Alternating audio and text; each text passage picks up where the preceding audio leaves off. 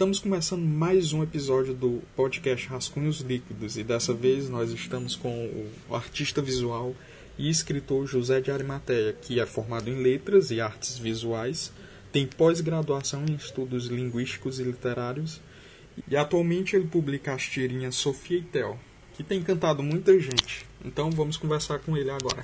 Olá, tudo bom, Alisson? Primeiramente, né, agradecer aí pela oportunidade a gente está tendo essa conversa aí legal, esse podcast, que graças a Deus deu certo, né? É, foi quase uma odisseia aí. E a gente vai falar aqui um pouco sobre, o, sobre a gente, né? O processo de criação artístico da gente e ver se o pessoal se agrada aí do nosso trabalho. Vai né? agradar sim. O processo é muito bonito. É? Me diz aí quem é o José. Quem é o José? O José é uma pessoa complicada. Vamos lá. Bem, eu sou piauiense, mas criado em Teresina, é, no bairro de Seu, bairro de Seu Arco Verde 1. Eu sou filho de mãe funcionária pública e pai lavrador. Uh, eu sou o sétimo de sete irmãos. Sou um sonhador em tempo integral, melancólico de plantão e adoro ser meu próprio lar né? Ficar dentro de mim é, é isso. Eu sou sou fruto de escola pública, com muito orgulho, é, formado em letras pela UESP, né, como você já bem disse, e também graduado em artes plásticas pela UFP, né, pela Federal. E tenho uma pós-graduação em estudos literários pela UESP novamente. Atualmente eu moro no Ceará, aqui na Serra da Ibiapaba, há seis anos e aqui eu sou professor de arte do Estado. Sempre que eu posso, eu, eu gosto de retornar a Teresina, às minhas origens. Gosto de calmaria, porque de agitado basta minha mente, né? É, e é isso. Ah, e eu sou ariano, complicado por natureza não entendo nada de signo, então eu vou pedir para tu explicar o que, que é um ariano. Vixe, um ariano, acho que muita gente aí, não sei se também é entendido aí nessa área aí das, da astrologia, mas é um ser assim complicado. É, eu sou muito sincero, falo as coisas na lata, coisa que eu me arrependo de ter falado. Sou, sou calmo, mas quando eu me estresso, não tem quem me segure, assim, né? É isso. Não sei o que dizer mais, não. Ou tenho o que dizer e não quero falar. Mas é isso aí, basicamente é isso, que é o José de Arimateia, né? O J. Rodrigues. Tu tá há quanto tempo no Ceará? Seis anos, vão fazer, vão fazer seis anos, desde 2014 que eu mudei para cá. E nesse meio tempo, o que tu tem achado? Teve algum, algum choque cultural muito grande?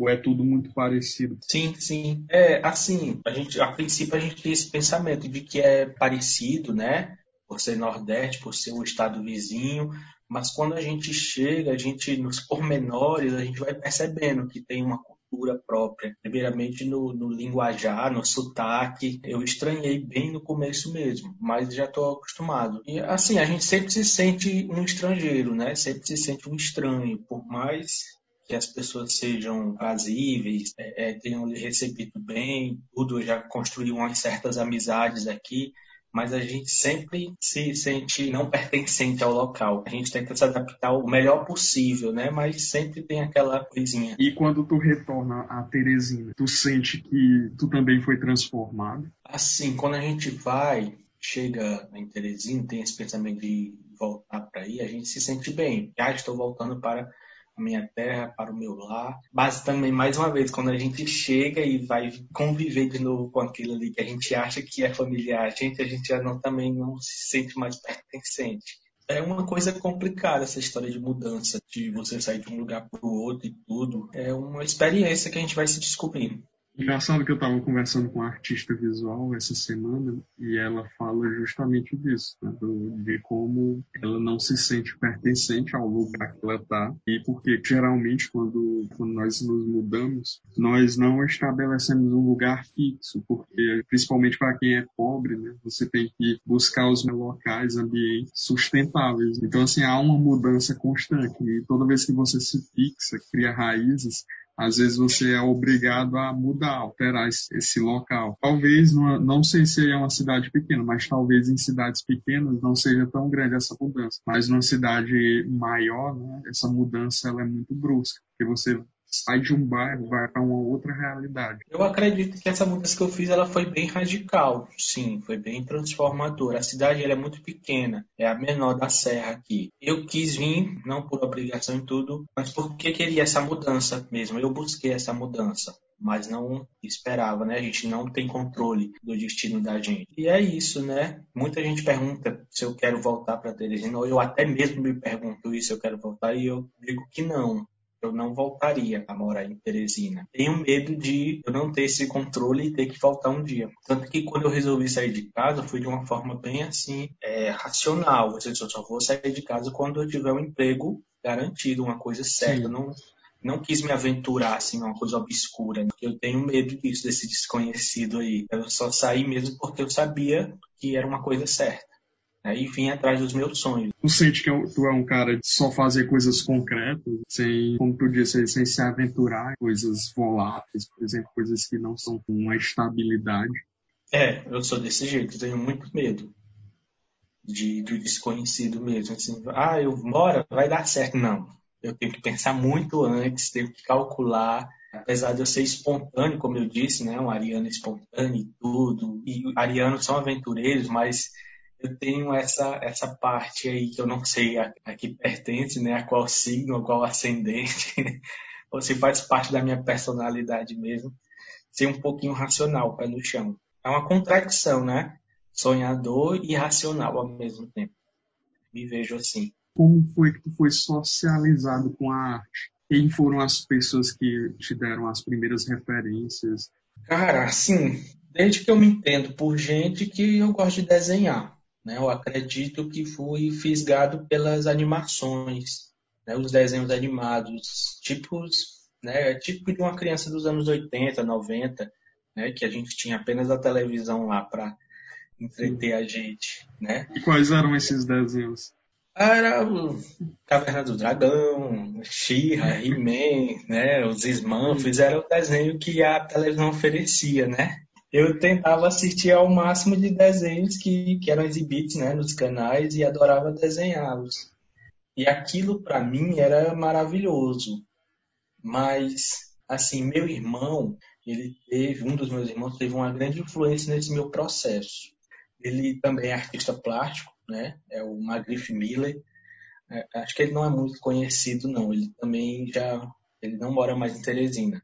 Ele, assim, ele era, ele era, fazia muitos trabalhos lá em Teresina, assim, ele era bem requisitado e tudo.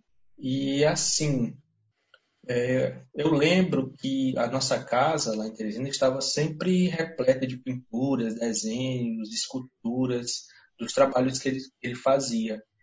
E a casa, ela sempre estava cheia de pessoas ensaiando peças teatrais. E como eu disse, ele era uma referência lá no bairro, né? para essas coisas aí de arte. Na verdade, todos os meus irmãos eles tinham um, quesinho de artistas, né? Mas somente eu e esse meu irmão é que seguimos na área. Eu tinha muito contato com os gibis também, da, da, da turma da Mônica e da Disney. E esse, justamente esse meu irmão ele usava como referência para os seus trabalhos. E eu ia lá e pegava para ler, né, entre aspas, mas apreciava mais as imagens do que lia, né, de fato. É, ironicamente, né, escritor, né, eu tinha uma certa preguiça para ler e escrever quando eu era criança, né? Na escola eu adorava folhear e observar as ilustrações dos livros didáticos e nos trabalhos de arte né, que tinham na, na escola, sempre eu me destacava. Eu participava de competições, Às vezes eu ganhava, às vezes eu perdia. E era assim. No âmbito da literatura, eu acho que quem, de alguma forma, né, me influenciou foram a minha avó materna e a minha irmã. Elas ambas gostavam muito de ler. Ambas se chamam Maria de Lourdes. Gostavam muito de ler. A referência aí do, da minha protagonista do livro. Enfim, é um livro incrível. Mas continuando, desculpa. Aí. Obrigado, obrigado. Ainda hoje, assim, no... tô no processo, né, de entender o que foi isso, essa obra que eu lancei, essa obra que eu fiz. Mas, assim, continuando, né, a, a pergunta que você fez, assim, meus pais, com relação a meus pais, eles, eles eram meio indiferentes a esse meu lado artístico. A preocupação deles era que eu estudasse, me formasse, arranjasse um emprego para eu poder me sustentar. E assim, eu era um pouco meio frustrado com essa atitude deles e toda essa postura, mas hoje eu entendo o lado deles, né? A preocupação deles de pais. Até porque eu não era um aluno muito aplicado, né, nos estudos.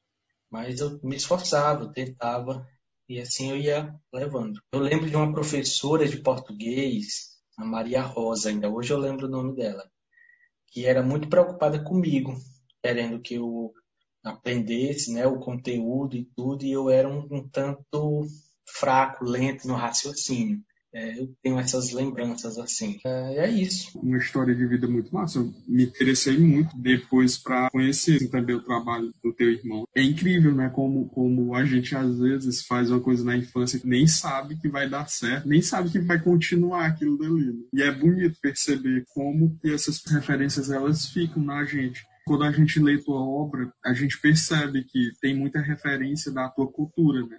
Muitas coisas que tu escutou. E é tão forte isso que a gente tem uma dificuldade de separar, fazer uma apartação entre o escritor e a pessoa, principalmente em termos de linguagem.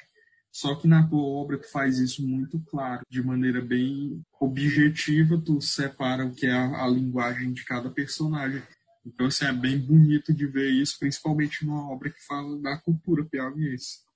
A linguagem do personagem, né, que eu crio, ela é um elemento identitário, né, da obra. É, eu não poderia fugir disso, né? Então eu acho que é uma coisa meio que proposital mesmo, ou espontâneo, não sei, é uma coisa assim que se mistura é muito bonito, assim, como tu trabalha isso e deixa isso bem claro, e de uma forma que encanta todo mundo. Né? A personagem da capivara, então, tem uma doçura que mesmo quando ela erra, né, é impossível você ficar com raiva dela. E, e agora eu queria que tu dissesse como é que tu se insere nas artes. Bom, eu lembro que eu comecei a escrever aos 17 anos, né? eu acho.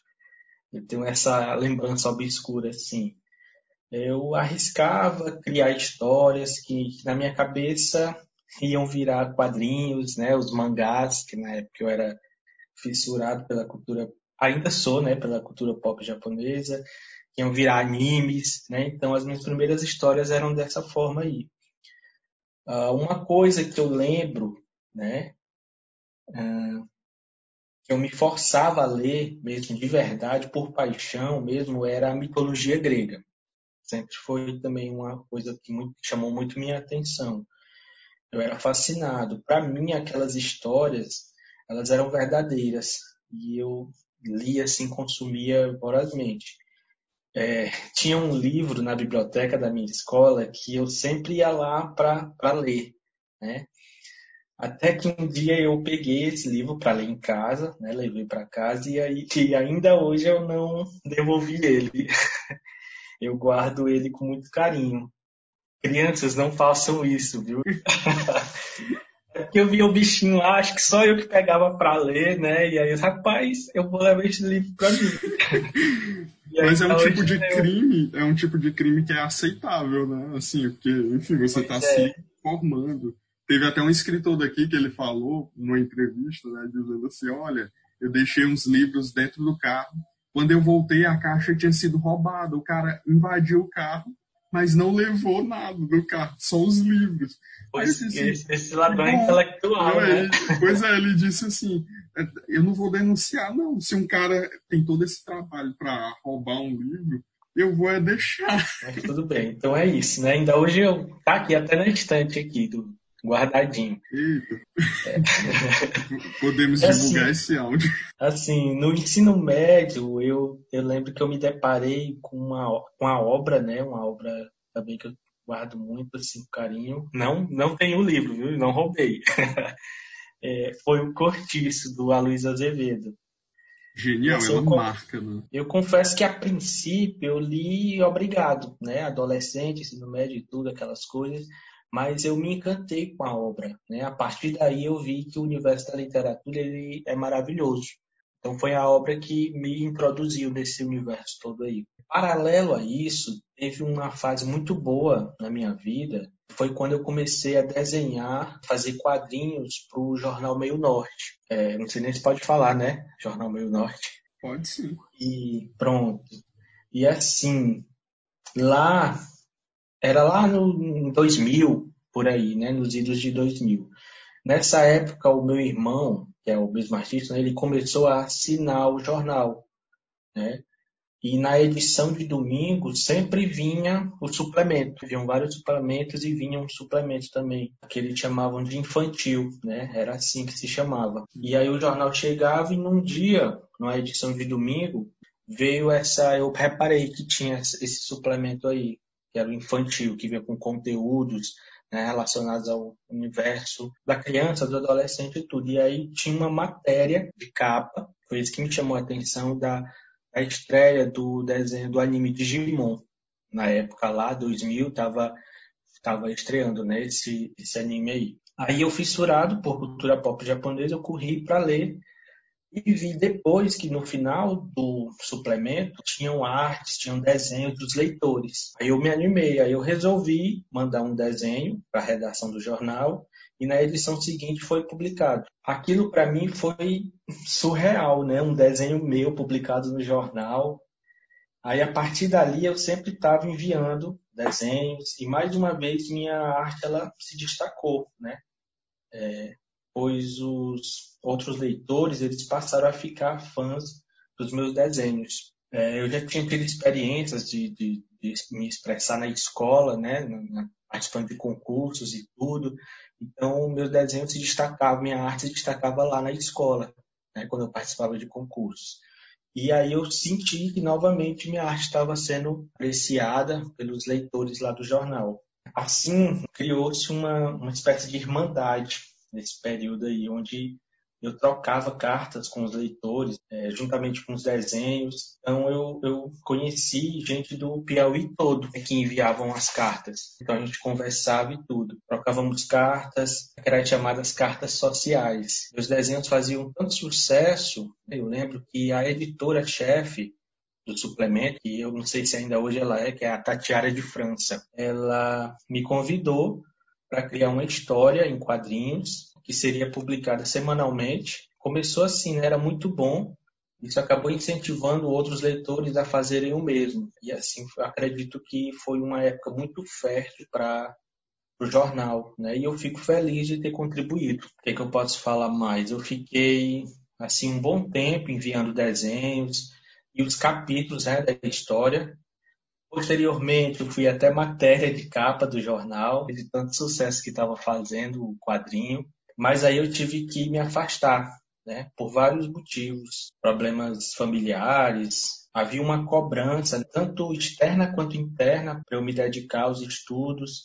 Eu estava concluindo o ensino médio, tinha a questão do vestibular, né? E outras coisas, muita coisa junto e eu não estava sabendo lidar com aquilo tudo. Eu acredito que foi nessa época que eu comecei também a escrever poesias, né? assim, até bem darks. Acho que foi um período ao, ao mesmo tempo foi, foi colorido e foi obscuro para mim. E eu não estava sabendo lidar com aquilo tudo.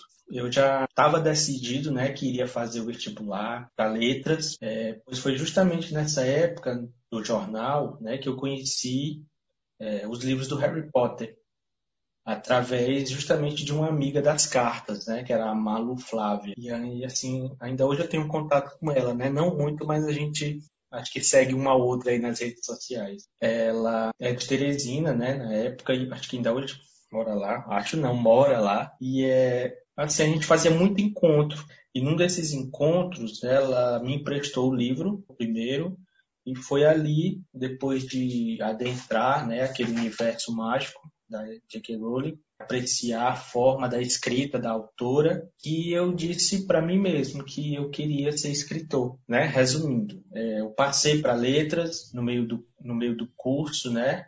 É, eu tive a ideia de escrever o livro da Terra dos Confins. Aí eu abro um parênteses aqui, né? Que para dizer que já tinha outras histórias escritas, né? Baseado no meu TCC, que tinha como objetivo é, estudar as lendas, né? Então eu já vinha, já já estava maturando já a ideia e aí uma coisa acabou levando a outra e assim foi surgindo a história. Antes de concluir letras, né, eu prestei novamente o vestibular para as artes plásticas, passei, aí tentei levar os dois cursos, né, mas não rolou. Eu acabei trancando artes. Aí só quando eu concluí letras foi que eu retornei à federal, Aí concluí a federal aos trancos e barrancos e em todo esse período eu sempre eu estava escrevendo o livro com muitas pausas porque eu já lecionava em escola particular e eu sempre tive essa dificuldade, né, de saber lidar com as coisas, muita coisa ao mesmo tempo. Né? Então eu tentava de todo jeito ali escrever um pouco e assim a história foi surgindo. E é isso qual a importância da cultura pop na tua vida, né? Porque você fala aí que quando conhece é, Harry Potter, isso meio que modifica, né? Que você começa a ter outras inspirações. Qual é essa importância? Assim, ela, a cultura pop, ela me ajudou a viver. Só isso. Ela e chegar onde eu estou hoje não me imagino não gostando de animes, de quadrinhos, de não ler ou assistir sobre fantasia, aventuras. Eu vou levar sempre no meu coração animes como Senseiya, né, Os Cavaleiros do Zodíaco, Sailor Moon. Acredito que tudo começou ali. É, como eu citei antes, né, Caverna do Dragão, e aí os livros do Harry Potter também, filmes, como Willow na Terra da Magia. Tudo isso contribuiu, né, construiu a minha personalidade. Eu, eu devo muito a, a, a, esse nicho aí, né, essa, essa cultura hip hop. Muitos veem como uma subcultura, nem gosto desse termo. Ela é uma cultura, na minha visão, em particular, que agrega tanto quanto as chamadas eruditas. É uma manifestação da cultura contemporânea, do multiculturalismo, Há quem se identifique, há quem não. Então fica aí a cargo da pessoa. Eu, particularmente, me identifico muito e, e devo muito a, essa, a esse tipo de expressão artística aí. Acredito que é isso. Inclusive, esse tipo de literatura tem uma categoria específica no Prêmio Jabuti que se chama Romance de Entretenimento. Eles tentaram colocar o nome menos pejorativo possível, mas mesmo assim causou uma certa polêmica. E uma literatura que atrai um grande público e que forma um grande número de leitores deveria ser olhada com mais carinho, né?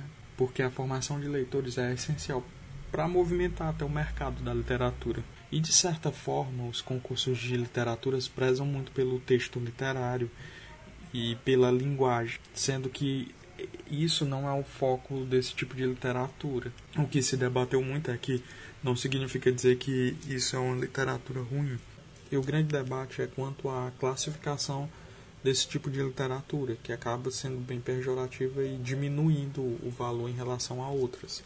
É uma literatura que está mais focada em aproximar o público da linguagem. É, porque assim, nos estudos de, letras que a gente vê muito, os grandes clássicos, né, o que está hoje no cânone, a princípio, na sua origem, eles foram, de certa forma, considerados também né, subcultura, né, cultura popular, cultura pop, né? E, assim, tem como você disse, tem que rever isso aí, né? A gente está vivendo uma época aí que as informações aí estão chegando de todos os lados, você só não é informado se não quiser, você só não tem a mente aberta se não quiser. Então, muita coisa tem que ser revista. Mas, enfim, é, é, um tipo de olhar que, mesmo inserido num grande prêmio como o Jabuti, ele vem com o nome que causa essa inferiorização. Né? Sim. O próprio termo né, que eu não gosto, subcultura, já, já, o nome já diz, né? Sub, está lá embaixo. Né? Então, acho que não é bem por aí, não. Uma outra coisa que eu queria até perguntar sobre isso é quais foram os tipos de preconceito que tu sentiu, que passou, vivenciou, porque tu é um defensor dessa literatura.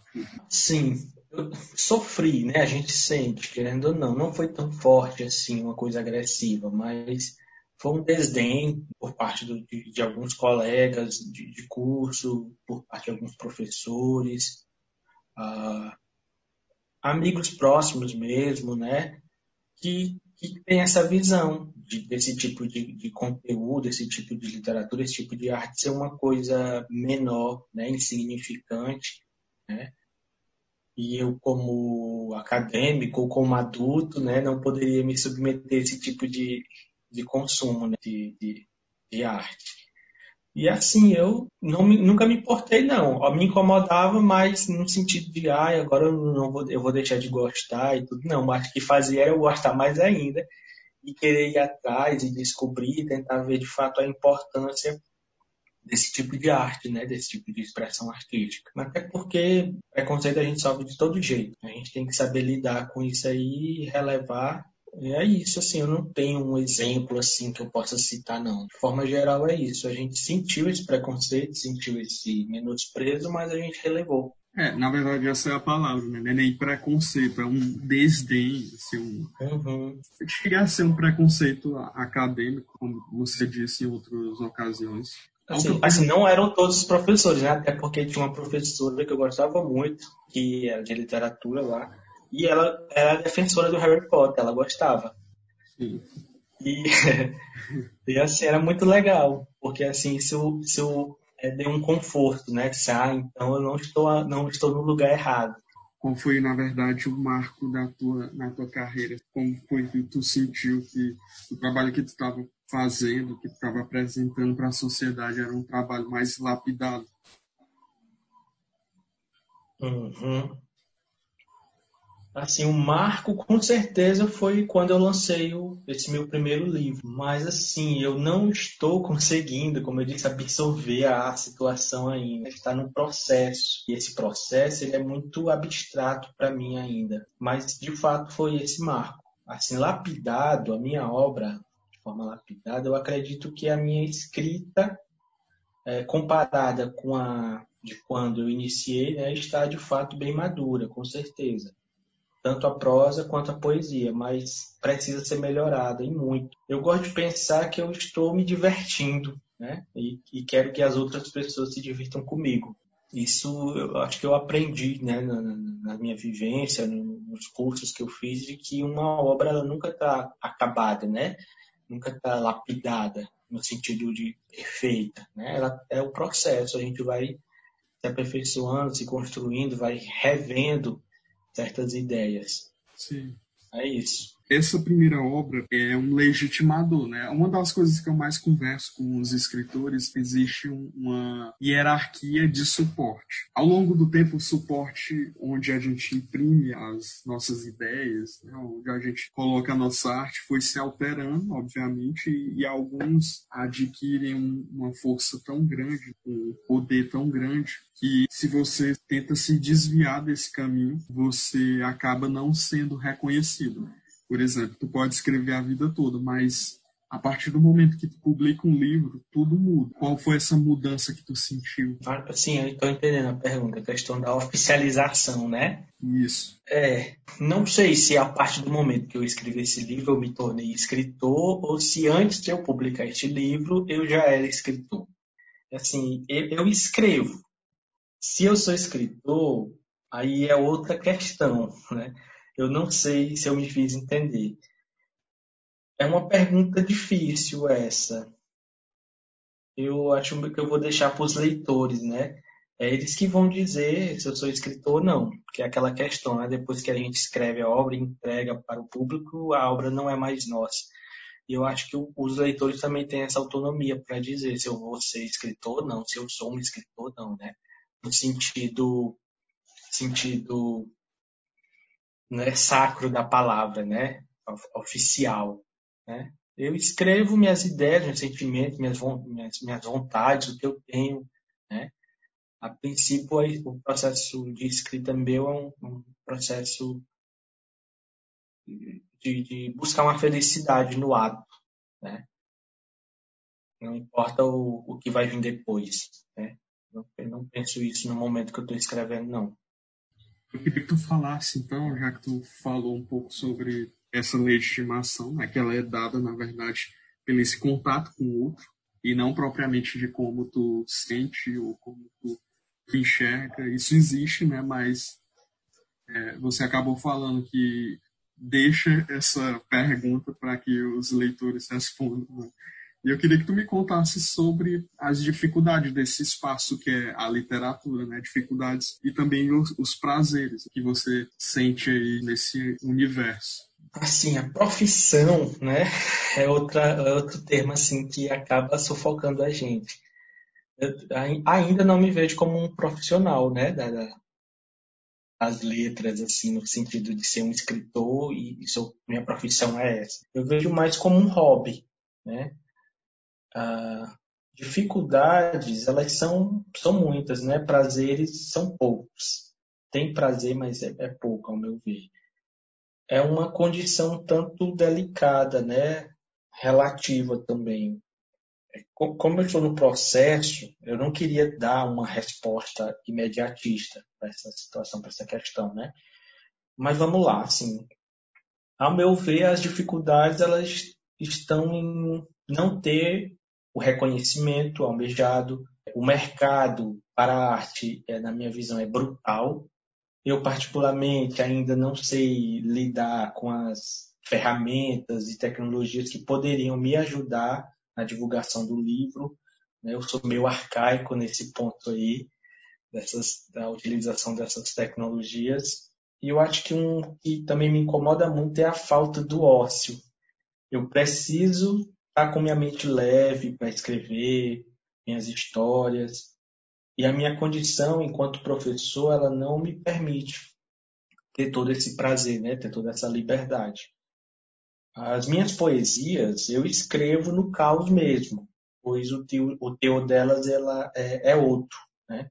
Mas minhas histórias de fantasia fantásticas, eu preciso estar em paz, estar me sentindo bem. O pouco prazer que tem nisso tudo, eu acredito que é ver o seu trabalho concluído. Como eu disse, eu quero escrever e ver ele pronto. E receber feedbacks né, das pessoas, no caso, os leitores. Acredito que seja isso. E de onde veio a ideia do, do teu primeiro livro que tu falou que tu já até tocou né, nesse assunto, mas agora eu queria mergulhar mais nisso. Tem muita coisa nele que é do imaginário local, nosso folclore. Então, assim, dá a entender que são histórias que minha avó contava, que uma, uma pessoa mais velha contava. Então, eu tenho essa sensação quando eu leio ele. Assim, eu, eu queria escrever uma história que remetesse a uma literatura clássica, a princípio que tivesse um teor saudosista, né, aos moldes de Alice no País das Maravilhas, O Mágico de Oz, Peter Pan, né, as Crônicas de Nárnia, Reinações de Narizinho, né, do Monteiro Lobato, que tivesse a essência desses livros. E, e me refiro aos originais né, dessas obras, não às adaptações, porque os textos originais dessas obras são muito assim rebuscados, ricos, né? Tem todo um teor literário mesmo. E era isso que me chamava a atenção nas obras. E que, ao mesmo tempo, é, carregasse uma identidade piauiense. Né? Isso era, desde o princípio, eu, eu queria fazer isso. É meio pretencioso, não sei, né? Mas era o que eu queria tentar fazer. Aí eu peguei como pano de fundo as lendas do Piauí e construí o universo em cima da cultura popular. Como inspiração para a protagonista, né, a Maria, eu usei a fotografia da minha irmã, né, quando era criança. Eu precisava de um guia né, para ajudar essa minha personagem. Daí surgiu de forma bem espontânea a Capivara da Serra. Tendo tudo isso em mãos, eu comecei a desenvolver a história. Basicamente é isso. Assim, a primeira impressão de que a gente tem quando pega a tua obra que é uma obra infantil, né? Aquela obra que foi feita só para criança, assim, que não abre margem. Né? Então, assim, é uma obra muito bonita visualmente, que ela engana por, por isso, né? Porque os desenhos são muito fantásticos, assim, são muito bonitos, muito visualmente agradáveis.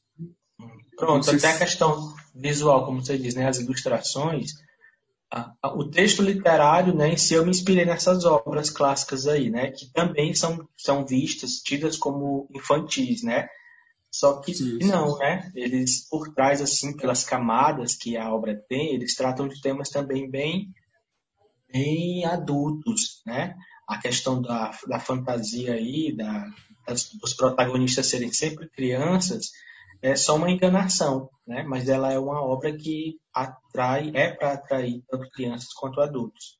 E as ilustrações eu também me inspirei em grandes é, ilustradores, né? Como o Arthur Hackham, né? Que é um britânico inglês, né? O próprio ilustrador da Alice, né? Que eram as ilustrações dele sempre me chamaram a atenção, aquela coisa rachura, né? E eu queria fazer isso, me aproximar disso aí também.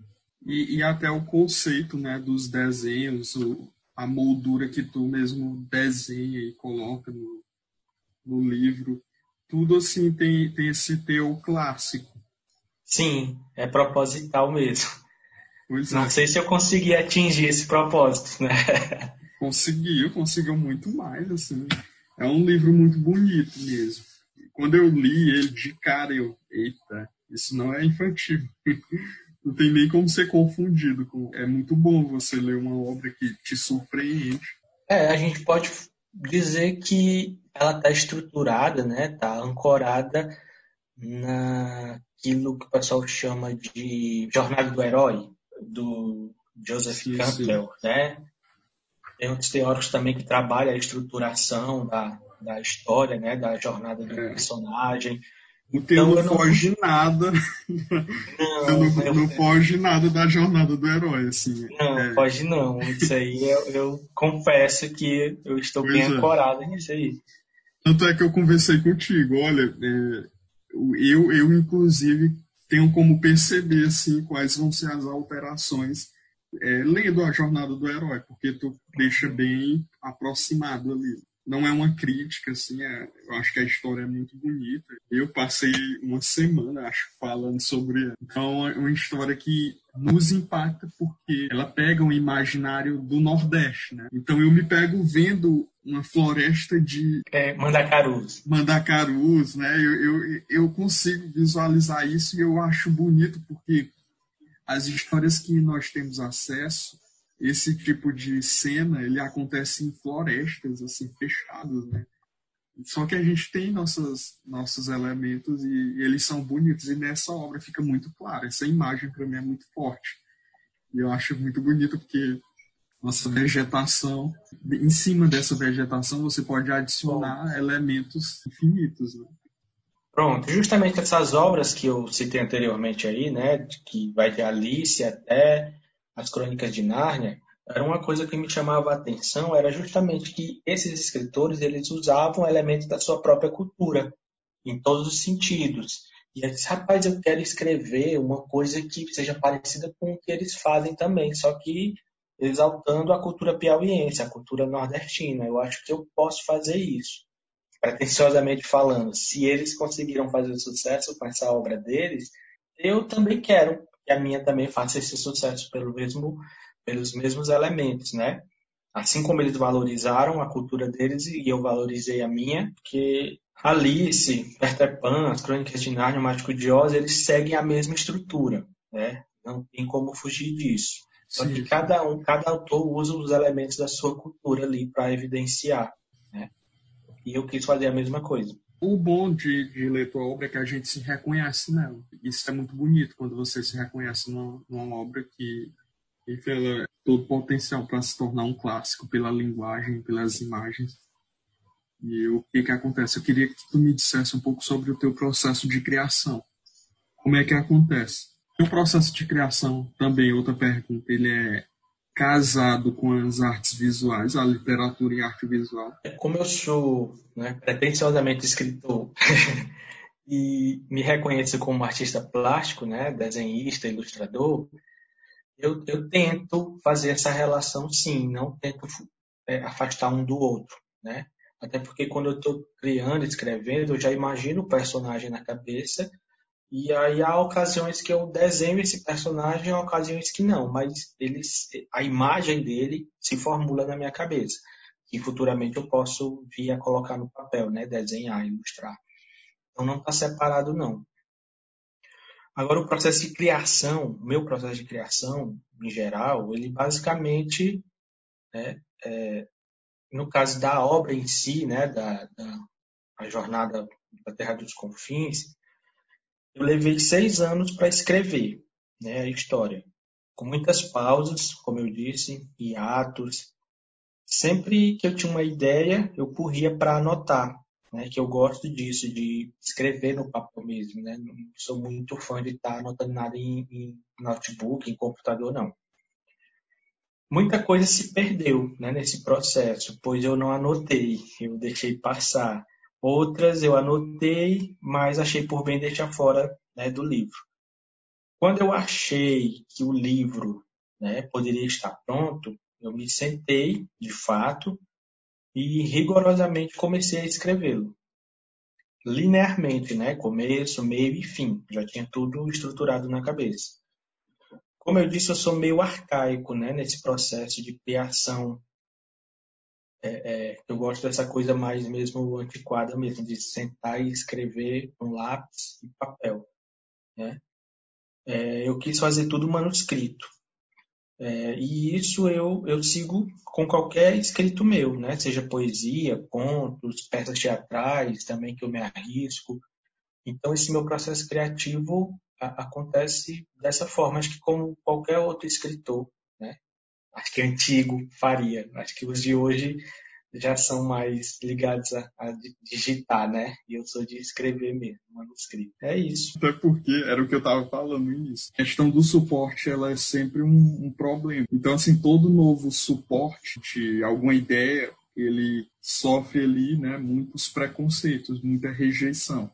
Então, o livro, que é um papel físico, ele é inaprecível. Essa coisa, realmente, assim, ela marca alguns escritores, até porque era alternativa, né? O papel era a única alternativa. E... Era a tecnologia deles, né? O recurso que eles tinham. É.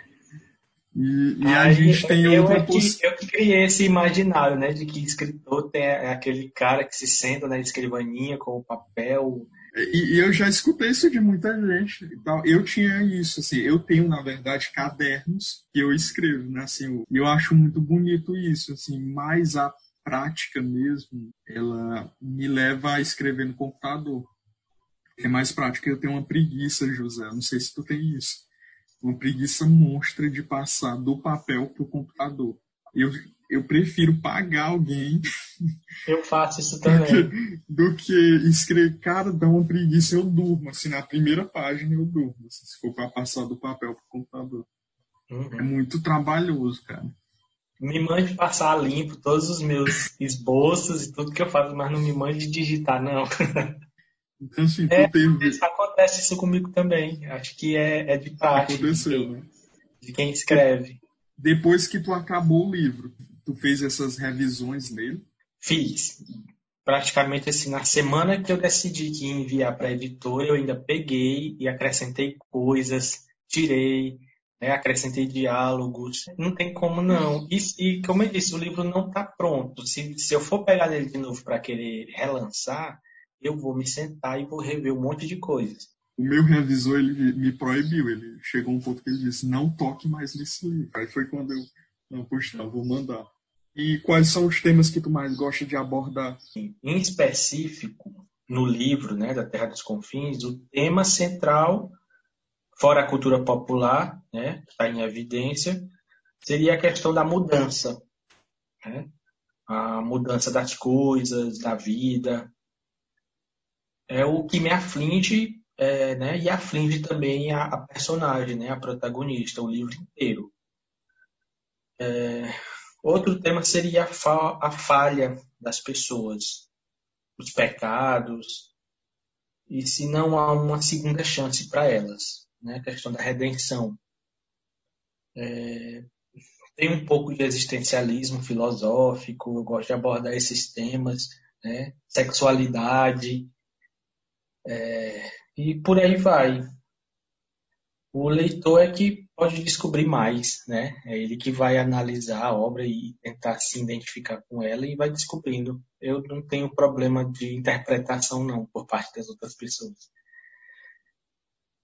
Uh, o motivo da escolha desses temas é, pode ser o reflexo da minha própria existência, né, da minha vida, da, das minhas inquietações. Na minha escrita, em geral, eu acredito que eu posso falar de tudo, né, de qualquer assunto, qualquer tema. Acho que menos de economia. É, mas é, esse assunto ele tem tem que vir com alguma pitada de fantasia. Eu acho que esse é o tema principal, né? A fantasia, o maravilhoso, o fantástico. É, isso eu não dispenso. Pode me explicar o que que é essa fantasia na tua Na verdade, pode explicar para o leitor qual é esse gênero? Pronto, o gênero fantasia, o gênero de fantasia, né, é, é, esse tema ele sempre existiu na literatura, né? Lá nos épicos, lá de Homero, Odisseia, né? Tá lá sim, o elemento sim, da fantasia, sim. os deuses e tudo mais, né? Em toda a literatura do mundo inteiro. Eu acredito até que é o gênero primordial, né? A fantasia. Que aí, como eu disse, eu acho que eu acho que é injustiçado, né? Sim. Pelos cânones aí, ou pelos intelectuais aí das letras. E assim, como gênero mesmo, né? ele iniciou com o Tolkien, né? O, o britânico, né? O inglês Tolkien. Foi ele que, que, que, a partir dele, das obras dele, que surgiu esse gênero, né? Gênero de fantasia, que vai tratar de narrativas onde o sobrenatural ele se sobrepõe ao real, né? Ou subjuga o real. Ou aí, aí vai muito do, do, do, do, escritor, né? Ou essa fantasia se passa em um mundo paralelo, né? Como regra geral, regra que rege né, a vida dos personagens, ou essa fantasia ela adentra o mundo real, o nosso mundo? Então, como eu disse, vai variar muito do escritor. E tem outras... Fantasia... Pode falar. Não, pode falar. E existem algumas obras é, que são chaves para esse marco desse gênero. Sim, O Senhor dos Anéis, do próprio Tolkien. Sim, né? sim. Na verdade, começa com O Hobbit, né, em 1937, né, que é o livro de estreia dele. E depois, pelo sucesso, ele que ele já tinha manuscritos, coisas escritas, ele resolveu lançar O Senhor dos Anéis. É, e teve os filhos, né, que juntaram aí a obra final dele, a obra final, a, a última que a gente teve no nome dele, que, são, que na verdade é o início da primeira era, porque o Senhor dos Anéis ali é, é o é final. O né? É, Silmarillion. Na verdade, essa, o Senhor dos Anéis e Hobbit acontece no final da terceira era. E a gente tem aí o Silmarillion, que é o início de tudo, né? É, é lindo, assim para mim ele é uma tipo uma releitura da Bíblia, só que ele vai fazendo as metáforas aí com os sons. Né? Uhum. Pronto. O escopo dele, né, não sei se eu estou usando esse termo de forma adequada, o que motivou ele a escrever tudo isso foi justamente aquilo que eu já havia falado anteriormente, a valorização da sua própria cultura. Ele quis criar uma mitologia para a cultura dele, cultura inglesa, que não tinha justamente baseado nesses épicos aí da Odisseia de Homero, que vão enaltecer a cultura grega, greco-latina, greco-romana. E ele quis fazer a mesma coisa. Ele quis criar uma mitologia para seu país, para a Inglaterra. Interessante isso. Nós temos um, assim, um arsenal, né? um leque de opções aí, de lendas, de costumes, coisas que são assim mistérios, né, que envolvem a, a nossa, o nosso lugar, o nosso espaço e a gente consome tanto isso de fora, mas assim dá para produzir isso aqui. Nós temos alguns nomes que produzem, né? Tu mesmo iniciou com essa obra e eu espero ver outras assim, porque é muito bonito você se enxergar dentro de, de um espaço assim dentro da literatura. E já tocando nesse assunto o que inspiraram eles a criar, eu queria te perguntar o que te inspira a criar. O que, é que me inspira a criar? Vamos lá. Assim, a minha mente, ela fervilha o tempo inteiro, né? com muitas ideias, mas para eu criar de fato, seja desenhando né, ou escrevendo, eu preciso estar bem comigo mesmo. É, e, obviamente, ter assistido ou lido, né, absorvido de alguma forma livros, filmes, séries, animações que eu gosto muito, né, quadrinhos, uma ilustração nos Instagrams da vida, né? Que a gente sempre está passando e vendo alguma coisa me inspira. Até uma música é raro, mas acontece. Contemplar a natureza também. Você ali está vendo a natureza, eu acho que para mim funciona bem. Eu começo a devanear e criar um monte de coisas, de universos, de personagens. Engraçado é porque a fantasia ela dá espaço, né, para você descrever o, o mundo e é um mundo bonito, assim. Mesmo quando ele é tenebroso, você enxerga assim, uma beleza, né? Como assim, a gente tem, por exemplo, essa parte que eu citei. Mandacaruso. Os mandacarusos, assim. E assim, tu transforma, deixa isso bonito, né? Eu consigo me enxergar ali, andando e sendo rasgado pelos espinhos. É angustiante, mesmo quando você faz uma descrição bonita. Na fantasia, tudo. Aqui a gente tem um, um outro autor também que envereda por esse caminho, que é o Carlos César. Eu já te falei dele, assim, ele escreve. Eu queria muito que vocês se conhecessem. Eu, já... eu converso com ele assim, no, pelo, pelo Instagram e tudo. Eu já disse, olha, eu quero uma obra tua, porque eu acho que eu, eu tô imaginando que é uma coisa assim extraordinária que ele escreveu, né? Que eu já vi de publicação e tudo. Ele faz uma metáfora, né? Tu, tu pega e coloca esses elementos de modo bem claro. Ele pega e metaforiza esses elementos esses elementos. Então, assim, é fantasia também, mas ele segue é, por um outro lugar. Né? E os dois. Eu acho que é uma coisa mais contemporânea, né? Meio futurista, assim. Não sei se isso. eu estou enganado. Com é certeza. Isso, né? Pronto. E eu não tenho como não citar ele, porque a obra de vocês ela, ela se caminha pelo um universo muito parecido, né? Que é, são as lendas locais. Então, assim, é bem interessante isso. Eu queria que tu dissesse também qual é a importância da literatura na tua vida e também na formação das pessoas. Né? A gente tem aí, nesse universo da literatura, que o Jabuti fala, literatura de entretenimento, a gente tem uma formação gigantesca de leitores, uma importância gigantesca também, colossal. Isso se amplia quando a gente vai falar dos e-books, né, também. Então, quando vai para o ambiente virtual, isso rompe todas as fronteiras. E a gente tem uma, uma dificuldade em conseguir captar novos leitores, mas esse tipo de literatura consegue com muita facilidade. Ele rompe com, com essas fronteiras linguísticas, né? Ele, Hum. coloca a fantasia de modo muito bem trabalhado e hum. muito pensado. E você nota que o trabalho também bem detalhado de lapidação da obra. Então, assim, é uma coisa muito bem pensada. Tem uma, um impacto fortíssimo para as crianças, né, para os adolescentes.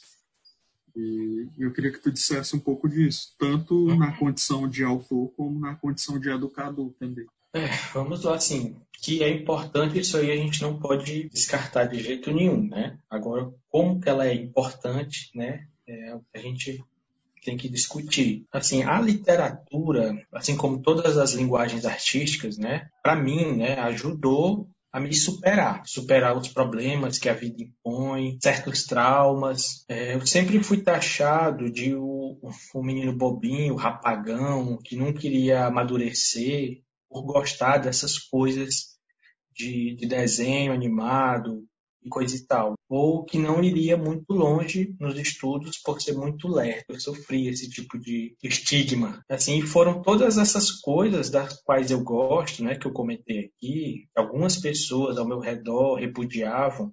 Todas as pessoas, elas deveriam ter contato com a literatura, com as artes em geral, né?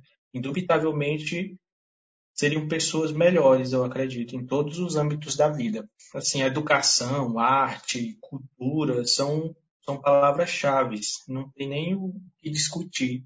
Né? Eu sou suspeito para falar, né? porque eu sou professor de arte, eu tenho que defender isso, eu defendo todo dia em sala de aula. É transformadora mesmo.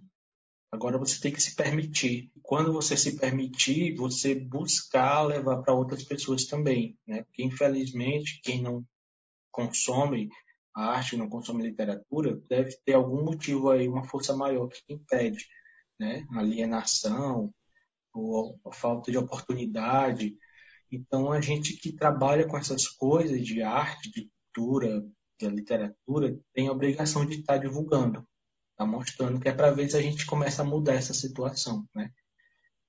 Mas eu acho que atualmente, né, as redes sociais estão mostrando isso, né? Eu, eu vejo muito, assim, que a arte está muito presente nas redes sociais, nos Instagrams, né?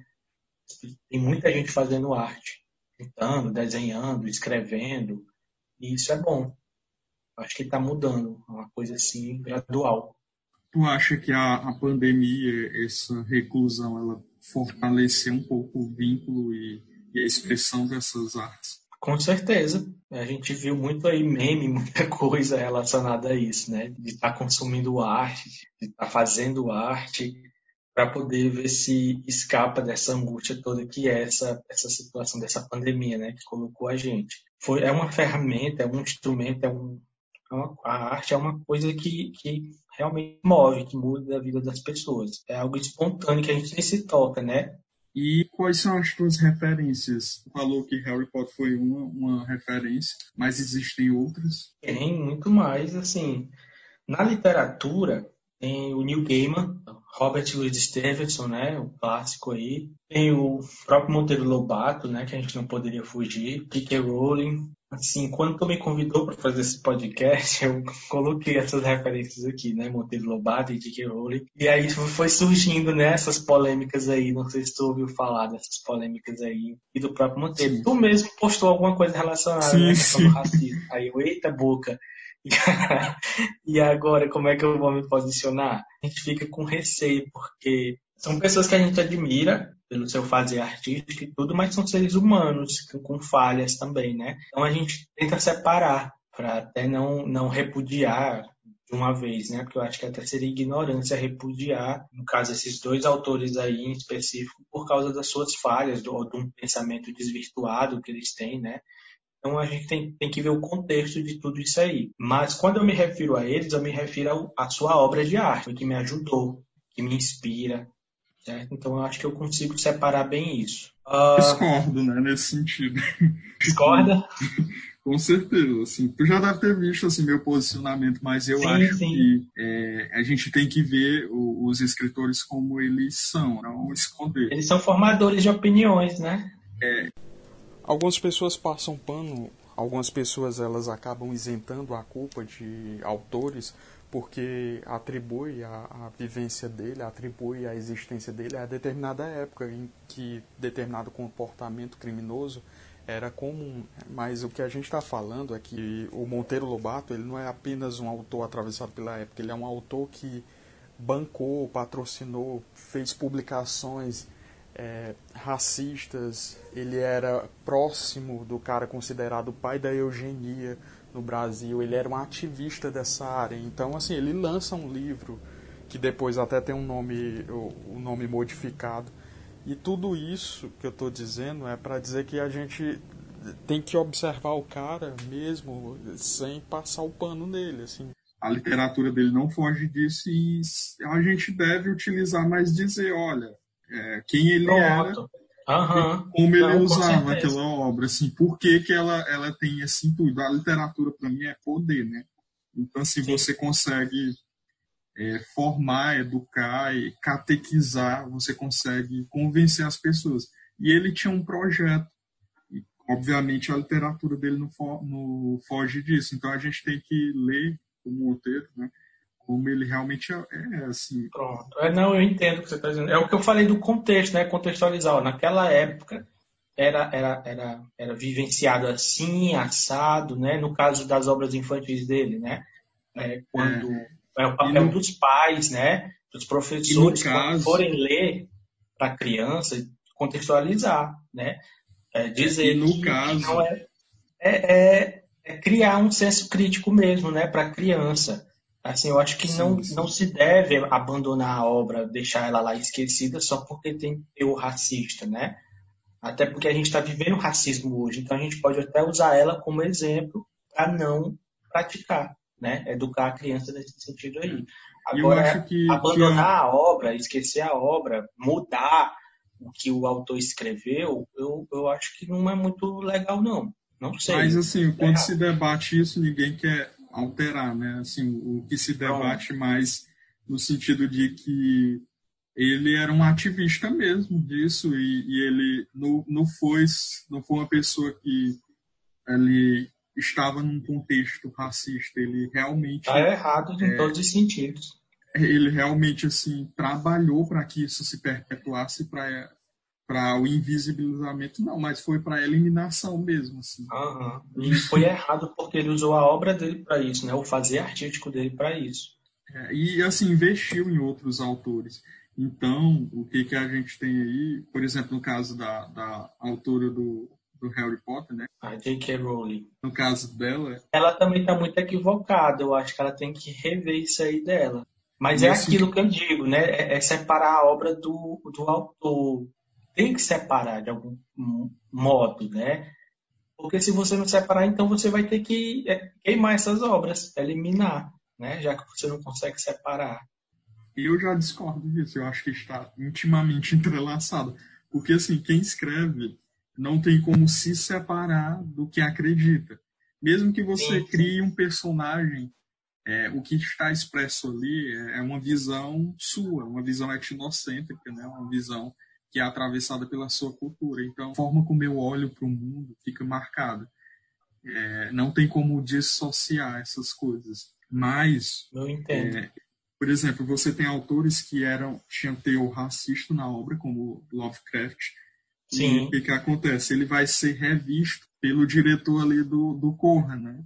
Então, ele vai receber um outro olhar, um olhar de uma pessoa preta, é, um, um diretor incrível aí, para a obra dele. Você tem realmente assim esse tipo de, de transformação, né? Que é, é na verdade a releitura de uma obra. Eu acho que engrandece, assim, que vai ser o caso dessa obra do Lovecraft. Sim, sim. É isso que eu tô falando, tá entendendo? A gente não pode abandonar a obra. É, é, no caso, o Picasso também, né? Ele não era muito legal com as mulheres dele, né? Ele fazia terrorismo psicológico, né? Tudo enquanto. E a gente não pode negar a genialidade dele na arte. E aí, como é que fica toda a obra de arte dele? Isso vai dá um outro debate, né?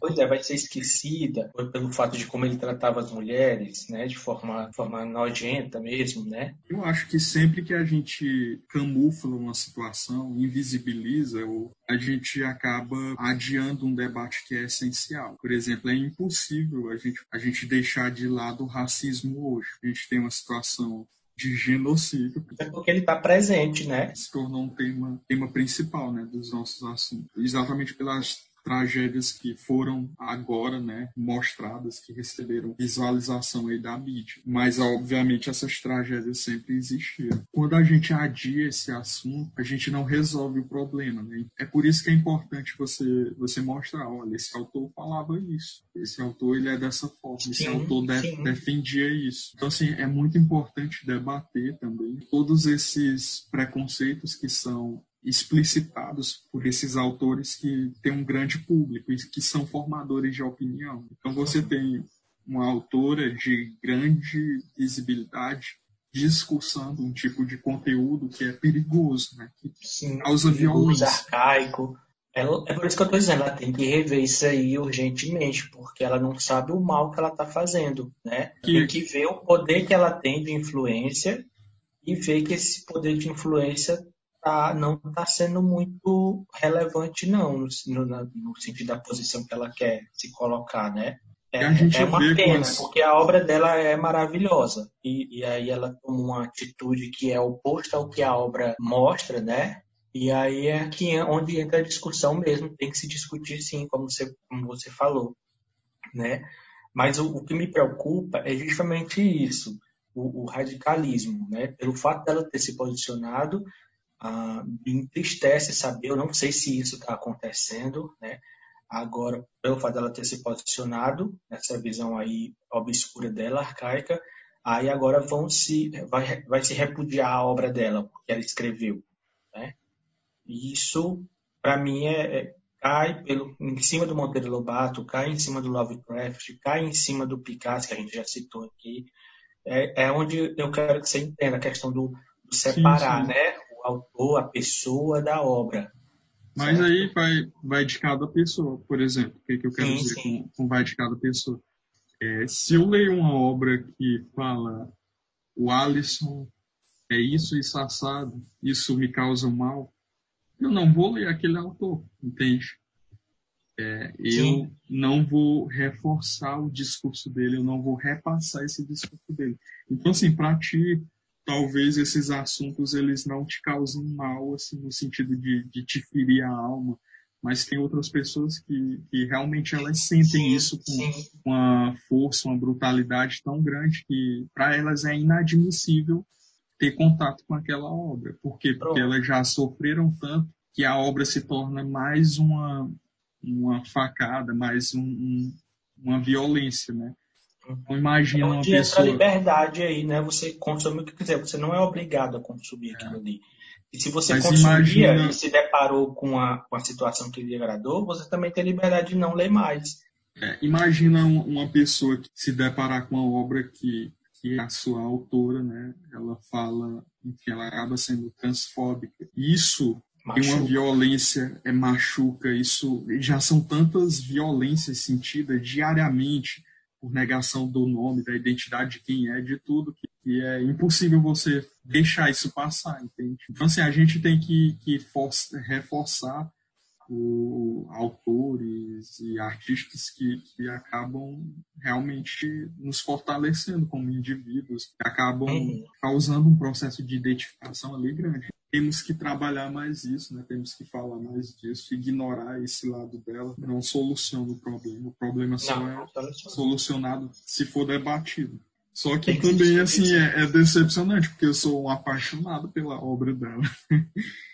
Sou... É, é, difícil, é, é difícil, é mas com a gente sim. Mas a gente tem que falar disso, assim.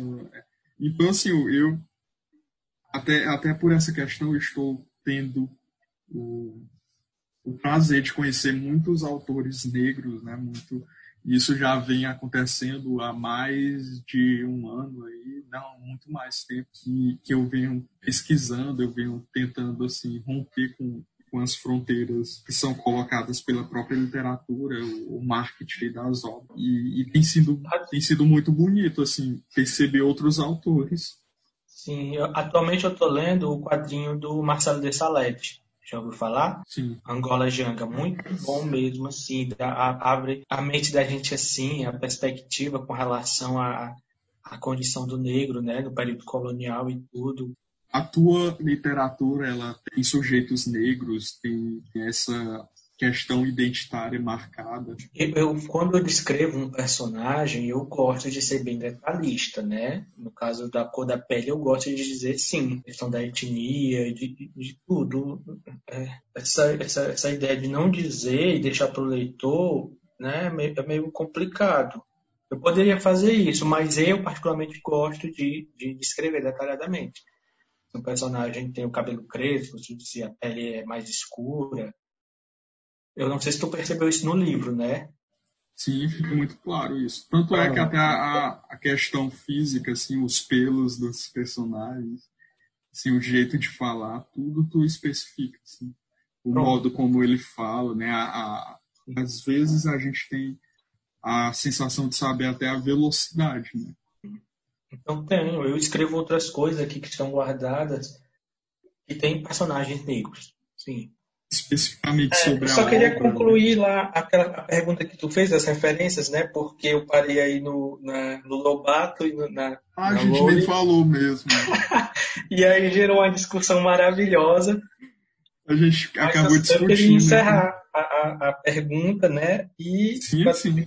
fazer as considerações finais, né? Então, pois é, porque sempre é um tema polêmico, né? É foi maravilhoso.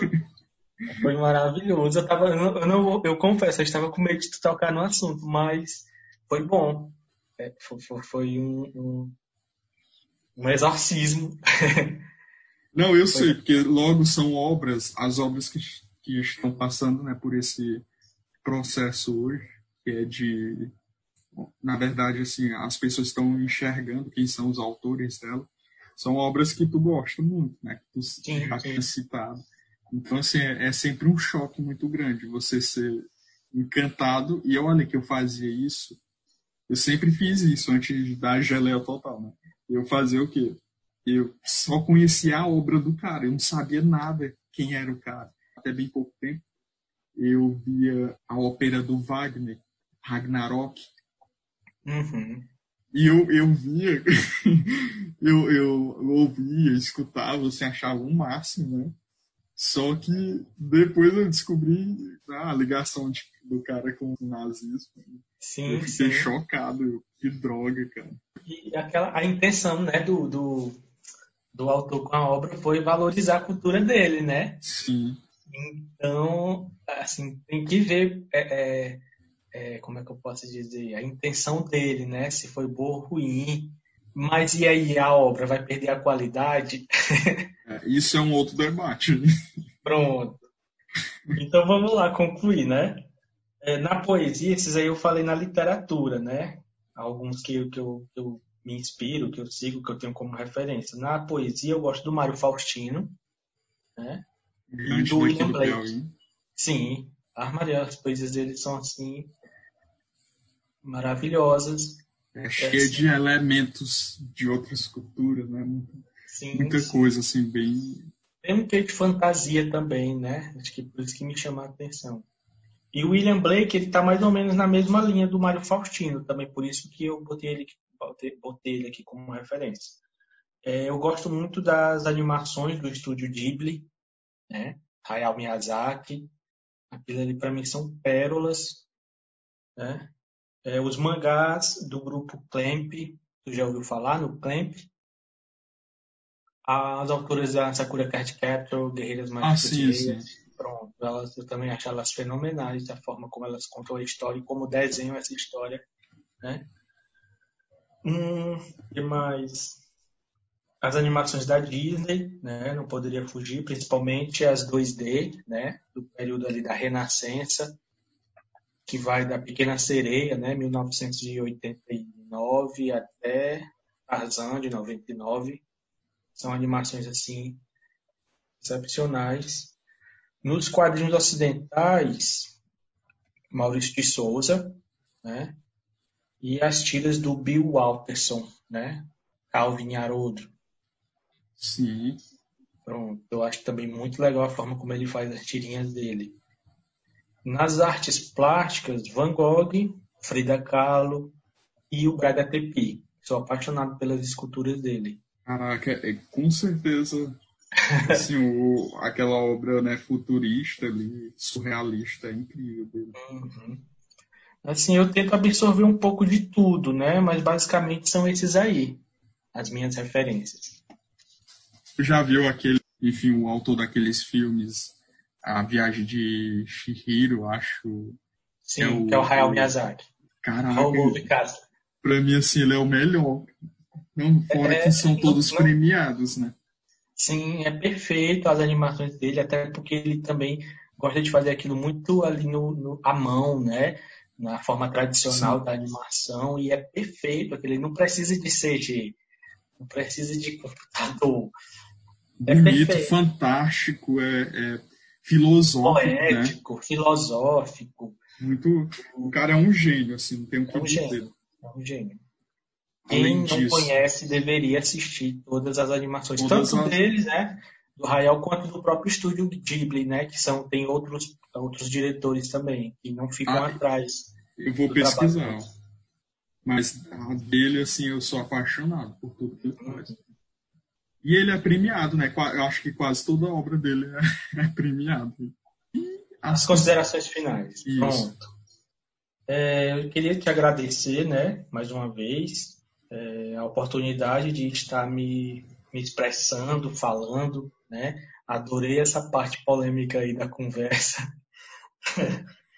é, falar da minha arte, né? Do apoio que você está dando a mim, né? E dizer, vamos consumir arte, né? Nesses tempos aí obscuros que a gente está vivendo, ela é fundamental, como eu disse, para a alma, para a vida da gente, e de alguma forma pedir para a gente criar forças, né, para lutarmos contra toda essa opressão aí que nos aflige, né? E não está só em questão aí do vírus, dessa pandemia, mas esse pensamento tóxico aí na cabeça das pessoas, né? Que a gente tem que rever tudo isso aí. Uh, agora, né? Pensar isso agora e quando tudo isso passar também, né? Pois, infelizmente, problemas, mais problemas virão. Né? A gente não vai conseguir fugir dessas, desses problemas aí. A gente tem que saber lidar com eles.